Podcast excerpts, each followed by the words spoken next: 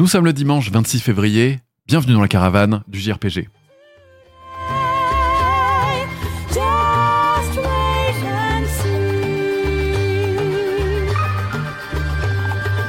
Et je sais pas pourquoi j'ai dit le 26, parce que nous sommes en fait le dimanche 25 février, mais la rediffusion se passera le 26. J'ai menti, mais pas trop. Une caravane du JRPG qui sera 100% sans aucune mention de Rebirth. Il y aura une petite mention de Final Fantasy et de Square Enix de toute façon. C'est un acteur majeur du JRPG aujourd'hui et ça l'a toujours été, donc c'est bien normal et c'est difficile de faire sans. Peut-être même qu'on commence par du Kingdom Hearts. Est-ce que ça vous dit de commencer par une news Kingdom Hearts? Là, personne ne l'a vu venir. Je pense qu'on commence là-dessus si ça vous va et après euh, on en parle. on en parle. Une news très surprenante. Attention, bah écoutez, je vous passe le trailer et on en parle tout de suite après. 東京渋谷。この世界では強大な力を持つ魔法使いが人々から恐れられていた。魔法使いの桐住マリンは抑圧された日常から自由を求めて渋谷を訪れる。そして渋谷の治安を守る取締官の西島紗里自身も魔法使いでありながら正義を信じて力を振るう。立場が異なる二人が出会う時物語は動き出す。俺は俺のためにしか戦わない。何と言われようと。正しいと思ったことをするだけです。そして世界に変革をもたらす闇が渋谷に訪れる。Vous avez entendu la bande d'annonce de Renatis. Bonsoir YouTube, bonsoir les podcasts, bonsoir audio, bonsoir vidéo. Qu'est-ce qu'on vient d'entendre dans cette introduction? Un projet qui s'appelle Renatis, qui était uniquement disponible dans le Nintendo Direct, qui a été passé il y a pas longtemps, qui était juste une vidéo mise en ligne d'ailleurs, mais uniquement dans la version japonaise. Si vous aviez eu l'audio, si, euh, si vous avez eu l'audio, vous reconnaissez peut-être musicalement euh, quelque chose. Si vous avez la vidéo, vous reconnaissez visuellement quelque chose. Et là, vous vous dites, qu'est-ce que c'est que ce projet? Euh, Alors déjà, ça rame. hein, on est bien sur, euh, sur la Switch. Là, vous voyez que même le trailer, il rame. C'est terrible. Vous reconnaissez peut-être du Verum Rex euh, de, Kingdom Hearts, qui était le, le, le plot de Kingdom Hearts 3. Vous reconnaissez musicalement du Yoko Shimomura. C'est peut-être que Nojima est à l'écriture. Nojima qui était le scénariste de Kingdom Hearts 1, 2 et je suis pas sûr du 3, mais voilà, qui est quand même euh, bah, scénariste aussi de Rebirth et Remake, et qui est scénariste sur la série Kingdom Hearts, et à la composition Yoko Shimomura qui est la compositrice attitrée de Kingdom Hearts. Vous voyez dans le trailer, et je le décris euh, pour les podcasts audio, un espèce de Tokyo, un espèce de Shibuya, il me semble d'ailleurs même, euh, très, bah, très dans la veine de la fin secrète de Kingdom Hearts 3. Si vous vouliez du Kingdom Hearts pour commencer, c'est un projet à surveiller. Et je pense qu'à ma connaissance, c'est la première fois qu'on voit un clone slash héritier de Kingdom Hearts en jeu vidéo assumé. On a eu des centaines de milliers de clones de la formule des Souls, euh, de la formule Final Fantasy, des Chrono Trigger et euh, de, de beaucoup d'autres jeux. C'est la première fois, à ma connaissance, qu'on voit un jeu qui se base officieusement, mais presque officiellement, puisque Nojima et Shimomura quand même, euh, sur la série Kingdom Hearts. C'est très joli euh, dans la partie cinématique. Techniquement, on voit que la Switch accuse 8 ans, mais voilà, ça s'appelle Renatis et c'est pour l'instant une exclue 100% japonaise. Si jamais il y a possibilité d'avoir un éditeur, on pense à Atlus notamment, qui édite beaucoup de jeux qui sortent euh, uniquement sur le continent, sur, le, sur le pays japonais. Peut-être qu'on pourra avoir ce Renatis chez nous. Pour l'instant, ce n'est pas à l'ordre du jour.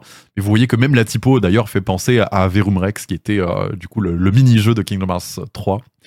On verra ce que ça donne. Et voilà, j'ai menti. Deuxième news. Et Tetril a menti en disant qu'il ne, euh, qu'il ne parlerait pas de Final Fantasy VII. C'est une news très rapide, rassurez-vous. On en parlait euh, dans les précédentes caravanes du JRPG pour dire que Advent Children sortira visiblement sur grand écran pour une sortie un peu événement euh, sur le continent américain et sur le continent japonais. Eh bien, nous aurons deux dates chez nous, dates qui sont quand même bah, pas mal garnies. Alors, ça sera des dates parisiennes. Euh, beaucoup de gens posent la question, mais euh, sur l'image, on peut voir que euh, c'est euh, voilà, il est bien fait mention de Paris, mais en bonus, interview exclusive des créateurs. C'est quand même un événement sympa et puis euh, se retrouver entre fans, c'est toujours sympa.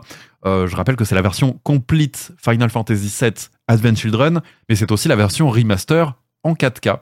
Jolie, mais toujours moins jolie que les cinématiques dans Rebirth et Remake parce que le, le niveau est au-dessus et puis ça a augmenté tellement vite avec les années. C'est donc deux dates, le 16 et 17 mars en VOSTFR.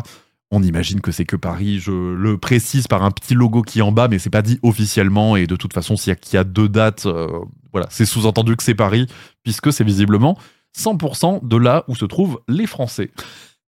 Et puis, sans plus attendre, une petite bande-annonce. Let's jump ahead a little bit, shall we, and see what our friends Jot and Thrash are up to in their quest to cause a little trouble for mean old Hungra. So our heroes have made it to the mountainside. A bit further than I expected, perhaps. And it seems our bunny friends know where Jot and Thrash Il s'agit euh, d'un d'un trailer de gameplay d'un très mignon The Plucky Squire. The Plucky Squire, un jeu indépendant qui n'est absolument pas étranger à l'univers du JRPG, puisque à la direction euh, du studio et du, jeu, on retrouve, et je n'ai plus le nom en tête, donc je vais reprendre ma fiche à côté, James Turner, qui était le premier occidental à avoir travaillé sur la licence Pokémon. C'est officiellement le premier occidental, euh, le premier non japonais à avoir travaillé sur la licence Pokémon. Vous reconnaissez peut-être le style d'autres jeux, pas de Pokémon, mais de la licence euh, Game Freak, comme Tempo? Tempo. Ah, je sais plus comment il s'appelait.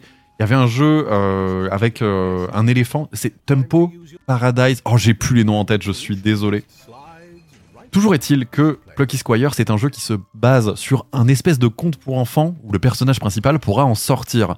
Toute la mécanique du jeu va être dans l'interaction dans le livre, mais aussi dans l'interaction en sortant du livre et en interagissant physiquement avec l'objet ou son environnement. On imagine une gomme par exemple, euh, un pot de peinture, bouger le livre comme on vient de le voir sur l'exemple. Et euh, voilà encore une fois, James Turner, euh, voilà le premier westerner, euh, donc la première personne occidentale à travailler officiellement sur la licence Pokémon. Ah voilà, Harmonite et Tembo the Badass Elephant. C'était les deux jeux en fait qui sortaient un petit peu de, de la licence Pokémon pour Game Freak. Et en fait, il a été là-dessus à chaque fois en tant que directeur. Et je trouve que sa direction, on se répète un petit peu, mais je trouve que sa direction se retrouve énormément dans The Plucky Squire. Si vous avez aimé Harmonite a été euh, plus connu, je pense, que euh, Tembo the Badass Elephant.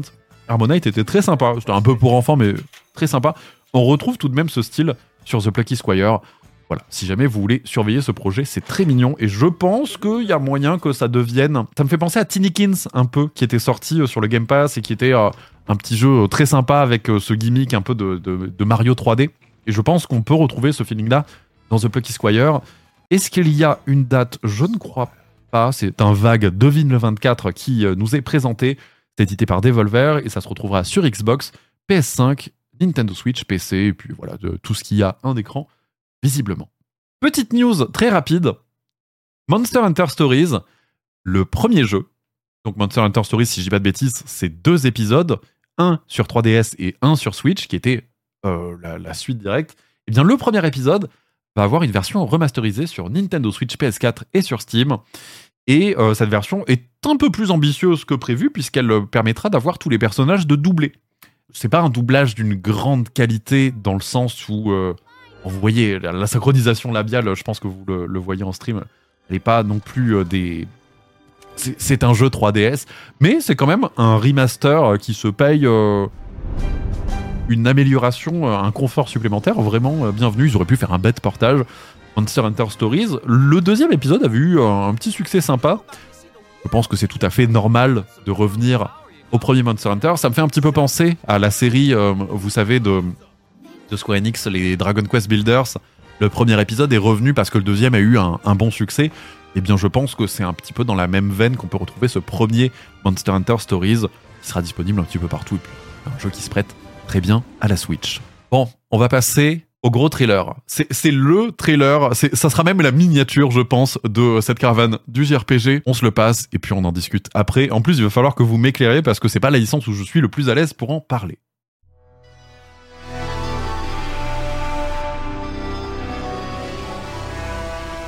I'm afraid Tokyo experienced its own peculiar occurrence while you were away. I'll be counting on you to gather more intel on the matter. I suspected to be traveling back and forth between Tokyo and the Netherworld. This place is definitely dangerous. And that's about all we know right now. Look out! Who are you? Now let's kill this thing. And so we have found it.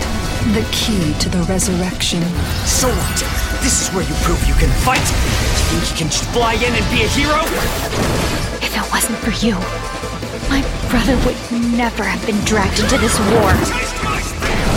You're not alone. If you want revenge, then I'll help you get it. Allow me to remind you how you were wronged by this world.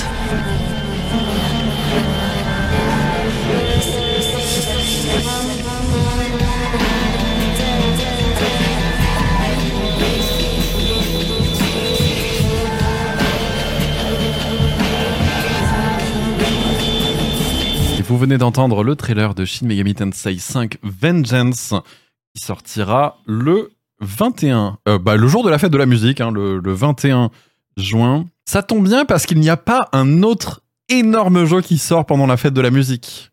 Ça tombe bien, il n'y a aucun gros DLC, aucun jeu d'envergure qui sort pour la fête de la musique. Alors c'est assez incroyable de revoir Shin Megami Tensei 5.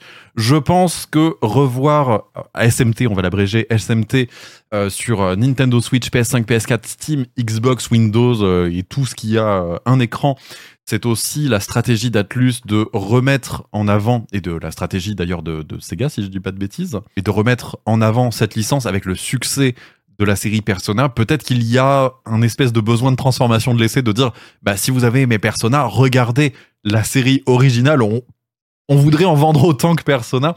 Je pense qu'il y a un petit peu ce- cette envie de remettre sur le devant ce Shin Megami Tensei 5, qui était à la base, si je dis pas une énorme connerie, une exclusivité Switch, et qui maintenant est ouvert sur toutes les plateformes. Il s'agira, et là encore une fois, n'hésitez pas à me corriger, je suis pas le plus grand expert sur euh, Shin Megami Tensei 5, j'ai pas eu euh, l'occasion de le faire encore, et ça sera un grand plaisir de le refaire d'ailleurs en juin. Mais si je ne dis pas de bêtises, ça sera une version plus plus plus avec un scénario supplémentaire, un scénario conclusion, et finalement une façon de faire très Atlus de proposer le même jeu très enrichi. Malheureusement, la sauvegarde ne sera pas transférable. Euh, je crois qu'on pourra reprendre 2 trois euh, deux, trois bonus, mais euh, voilà, on ne pourra pas reprendre sa sauvegarde. Ça sera vraiment un jeu à part avec de, nouveaux personnages, de nouvelles fins et euh, nouvelle mécanique de gameplay. Ça, je veux pas trop m'avancer dessus. Je suis pas très sûr. Confirmation. Nous sommes bien dans la définitive édition de Shin Megami Tensei 5. Donc c'est bien une version enrichie du jeu original. Ce n'est pas une suite, mais c'est un jeu, je pense, qui contiendra sa suite, un petit peu comme un Persona euh, 5 Royal, euh, comme euh, comme tout jeu Atlus hein, finalement, comme beaucoup de jeux Atlus. Je vais pas dire de bêtises, je vais pas tous les citer, mais voilà, c'est un jeu Atlus dans la dans la veine de je propose une définitive édition qui ajoute une conclusion euh, scénaristique à, euh, je suppose, un arc narratif qui restera, qui, était ouvert et qui restera fermé là-dessus. Une petite news, et puis une news qui va nous concerner immédiatement, nous, juste après. Unicorn Overlord a sa démo qui est disponible. Si je ne dis pas de bêtises, on l'a testé sur le Discord, c'est Lyra qui pourra vous le dire hein, sur le Discord. La démo est timée pour faire 7 heures. Si jamais cette démo vous intéresse et que voilà, vous n'avez pas possibilité ou que vous voulez tout simplement mon avis sur la question, après cette caravane du JRPG, nous, on va lancer en stream la démo et la découverte. Vous aurez donc sur la chaîne VOD YouTube un avis et puis euh, mon lancement euh, du, jeu et puis euh, voir si j'aime bien ce tactical RPG. J'adore la direction de VanillaWare. Je suis beaucoup moins client du tactical RPG. Donc, si vous vous reconnaissez dans mon profil, peut-être que cette info vous intéressera et de voir bah, ce que j'ai pu en penser. On fera pas les 7 heures de la démo, je les terminerai hors stream parce qu'on va pas faire 7 heures de stream sur la démo. Mais en tout cas, c'est un jeu que j'attends. Nous avions parlé de la fête de la musique et du fait qu'il y a deux jeux qui vont sortir pour la fête de la musique. Nous avons vu le premier, Shin Megami Tensei 5. Je vous propose donc le deuxième. À tout de suite.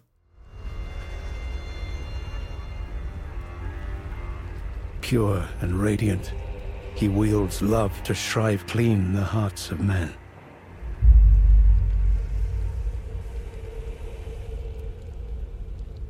There is nothing more terrifying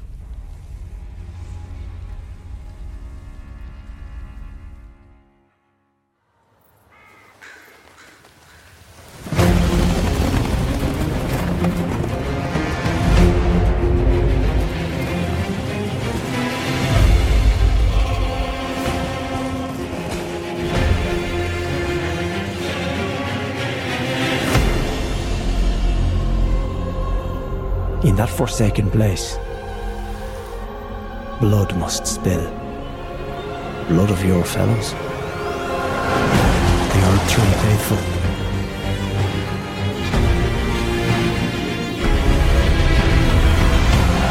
They were never saints.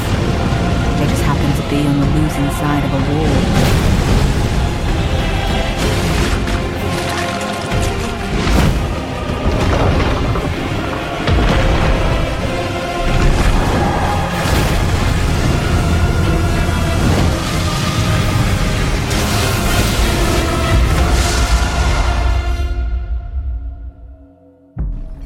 C'est donc la première moitié, vous allez entendre la seconde moitié pendant qu'on va parler du DLC de Elden Ring qui s'appelle Shadow of the Erd Tree, qui est attendu pour la fête de la musique, donc le 21 juin.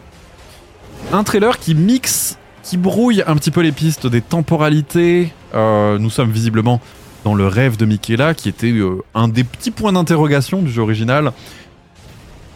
Est-ce qu'on présente Elden Ring? Je ne pense qu'il n'y a pas besoin. C'est le jeu un petit peu conclusion de From Software, en tout cas d'une conclusion technique, d'une conclusion de des années et des années de peaufinage d'une formule. Euh, c'est un jeu, je pense, c'est un DLC qui a des allures de jeu de l'année à lui tout seul, tellement euh, bah, le jeu était vraiment calibré. En visuellement, en tout cas, c'est très joli. Elden Ring, Shadow of the Erd Tree, qui sera disponible le 21 juin sur toutes les plateformes où Elden Ring est sorti. Je voulais revenir sur un petit point aussi.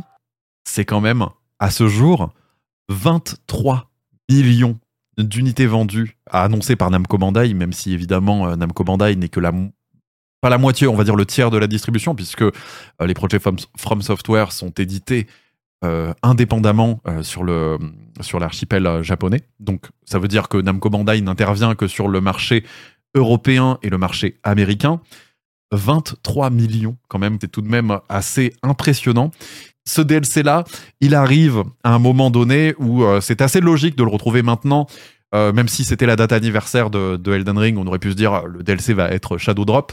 Le fait de l'annoncer avant mars, nous sommes en fin février, je sais plus quand est-ce qu'est arrivé le, DLC, euh, l'annonce de ce DLC, c'était le 21 février que ça a été annoncé. Il faut savoir un truc, c'est que les bilans fiscaux japonais se terminent en mars.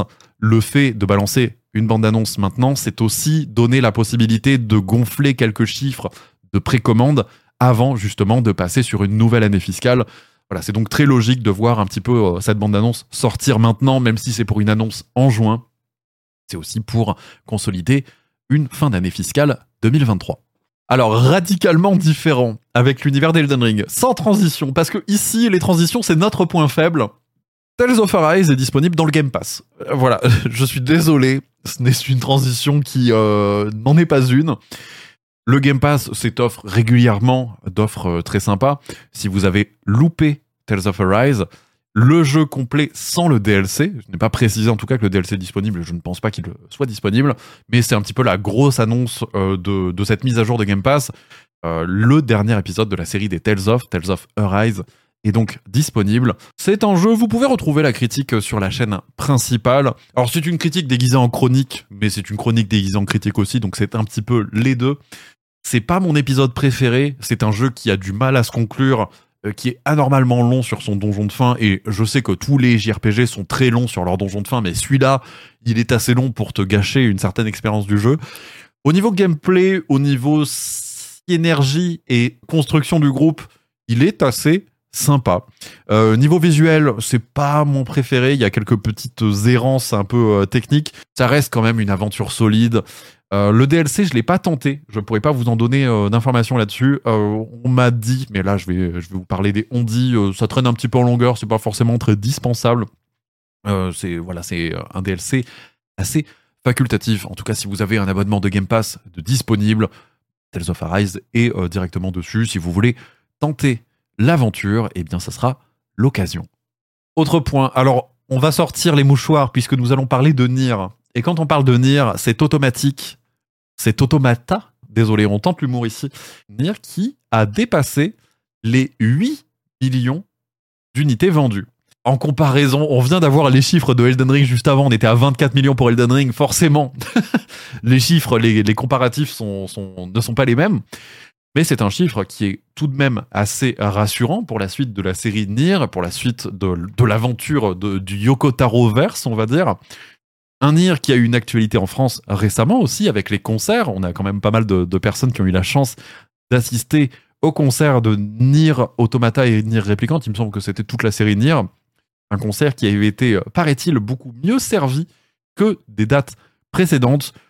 Je vais me faire détester. Est-ce que je le rajoute dans le montage de la caravane? Je ne sais pas. Vous le verrez euh, si, euh, si c'est conservé pour la vidéo YouTube.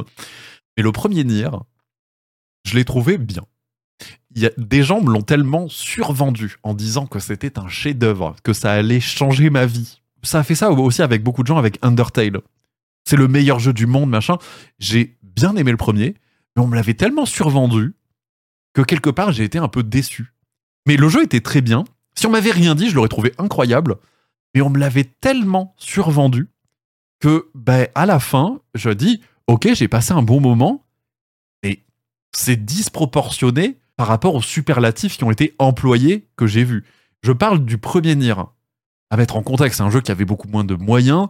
Le, plot était sympa du premier Nier et, et tout le déclic que t'as euh, en refaisant les runs, il est sympa. Et je vous dis, et encore une fois, j'ai lu des choses où vraiment c'était le jeu du siècle, ça allait changer ma vie. Et non, c'était un plot twist intéressant. Il m'a été un peu survendu et ma première run du premier Nier, ben, je l'ai fini en mode Ok, je comprends, c'est malin, mais ils sont où? Est-ce que j'ai loupé un truc? Parce que j'ai loupé tous les superlatifs là.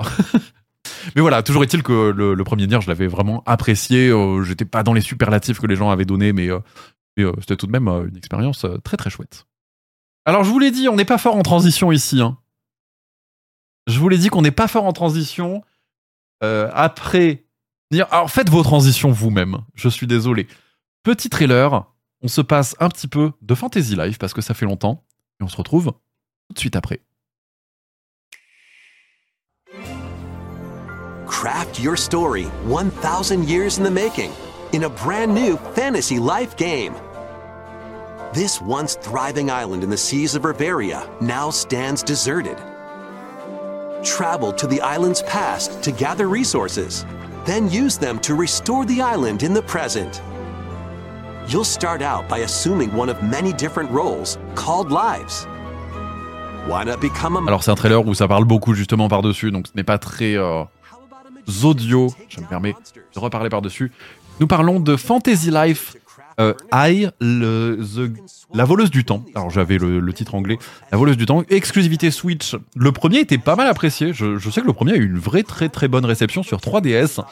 Et c'est un nouveau jeu de la série. Alors, ce n'est pas un trailer d'annonce ou quoi que ce soit.